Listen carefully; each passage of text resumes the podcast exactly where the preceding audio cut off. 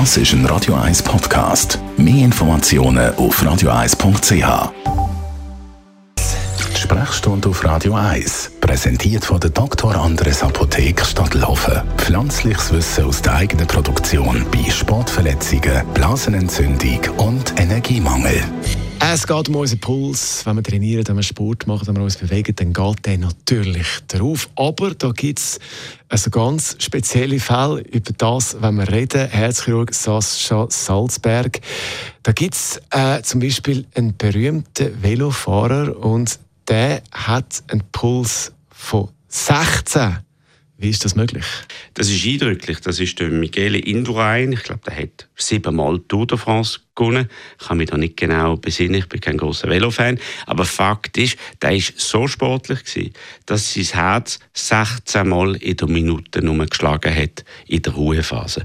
Das ist eindrücklich. Das ist aber das ist fast nicht mehr normal, oder? Das gilt in der Medizin als Bradykardie, als zu langsamer Puls. Und der wird von eigentlich immer gerade einen Herzschrittmacher bekommen. In der Regel hat er nicht einen Ruhepuls von 16. Er hat wahrscheinlich einen Ruhepuls von 40, 50 oder 60 sogar. Aber wenn er Yoga oder Meditationsübungen macht, kann er seinen Puls abbremsen. Und das ist der Einfluss, was das autonome Nervensystem aufs Herz hat.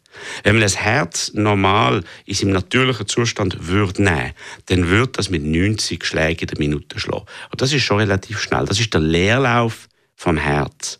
Aber der wird bremst durch unser autonomes Nervensystem, wo im Ruhezustand zum Puls von etwa 60, 70 führt. Wir sehen das bei Patienten, die transplantiert werden. Dort ist das am Anfang, das autonome Nervensystem, ist schon mit dem Herz nicht verbunden. Es gibt keine elektrische Verkabelung. Man hat das Herz nur zusammengeneigt. Und das hat einen Ruhepuls von 90. Und das muss man den Patienten dann immer erklären. Die haben jetzt einen Puls von 90. Mit der Zeit können sie dann da auch abdrucken. Das kann man sonst auch mit Medikamenten machen. Also, aber man kann mit Training, mit speziellen Methoden den Puls quasi abbringen. Ja.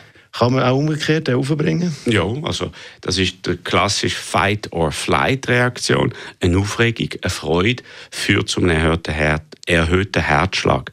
Ein großes Problem, das wir bei den heutigen Jugendlichen sehen, ist das Gamen. Weil beim Gamen entsteht ein Stress. Du gamest, du probierst irgendjemanden abzuschiessen oder das Auto schnell zu fahren, regst dich auf und dein Puls steigt an. Aber dein Puls steigt an, sodass du eine körperliche Leistung kannst erbringen kannst. Eigentlich in der Geschichte, in der Evolution gesehen, der Puls steigt an, weil der große Bär kommt und mich, mich will auffressen. Dann tue ich mich entweder verteidigen, fight, oder ich renne davon, Flight. Aber wenn ich natürlich vom PC sitze und mein Puls steigt da und ich muss nur da meinen kleinen äh, Bediener in der Hand bedienen und mit dem kann ich mich wehren, dann strenge ich mich nicht an. Dann habe ich sehr viel Energie im Körper inne und was macht der Körper mit dieser Energie? Der tut sie umwandeln und das führt zu Problemen, zu Krankheiten. Und das ist das soziale Problem, das wir sehen. Also reden wir noch über die Konsequenzen. Was heißt denn das? Ja, du hast einfach eine Energie, die nicht aufgebraucht wird, eine Batterie, die fest geladen ist und viele Probleme können entstehen. Und das Herz kommt auch in so eine negative Konditionierung hinein, dass es stimuliert wird, schnell zu schlagen, aber es muss nicht leisten. Und das dysreguliert sich und das kann dann auch zu inadäquaten Tachykardien führen, dass plötzlich dein Herzpuls aufschießt oder zu langsam wird. Das ist der, der kranke Sinusknoten. Und das ist ein, ein, soziales Phänomen, das wir immer mehr sehen. Und wir sehen vor allem viele Jugendliche mit Herzrhythmusstörungen, die kommen. Und wenn man sie mehr fragt und sich herausstellt, dass sie mehrere Stunden am Tag gamen, als Beispiel, sieht man, dass das eigentlich negativ ist. Und zu einem hohen Puls gehört auch körperliche Leistung dazu. Dem ist es wichtig, regelmäßig Sport zu machen, in Moderation. Das der Herzchirurg Sascha Salzberg zum Thema Puls. Gestern Nachlesen als Podcast auf radio1.ch. Das ist ein Radio 1 Podcast. Mehr Informationen auf radio1.ch.